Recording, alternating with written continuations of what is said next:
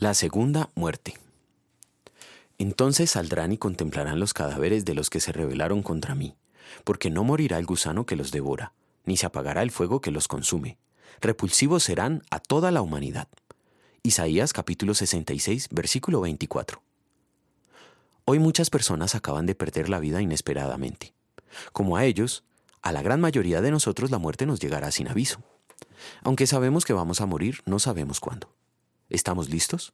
Podría ser hoy mismo.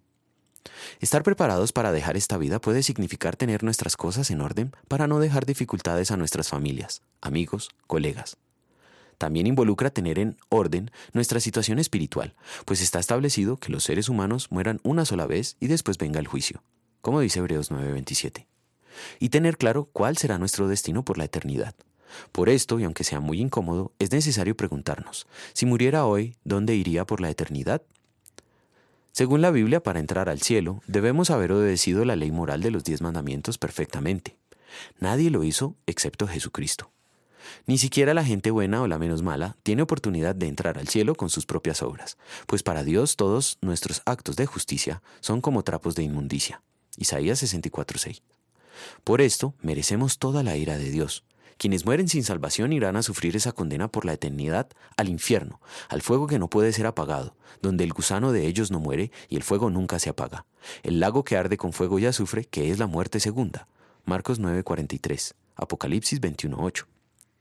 Como Isaías lo profetiza, tales personas resucitan con cuerpos putrefactos que permanecen así por la eternidad. Dios no quiere ese futuro para ninguno, pues Él quiere que todos sean salvos y lleguen a conocer la verdad. No quiere que nadie perezca, sino que todos se arrepientan.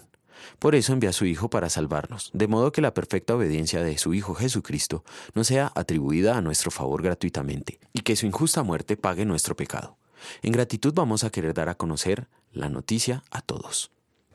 Gracias Señor te doy por tu gran misericordia y por tu amor que no merezco, pues me salvaste y me atribuiste los méritos de Jesucristo.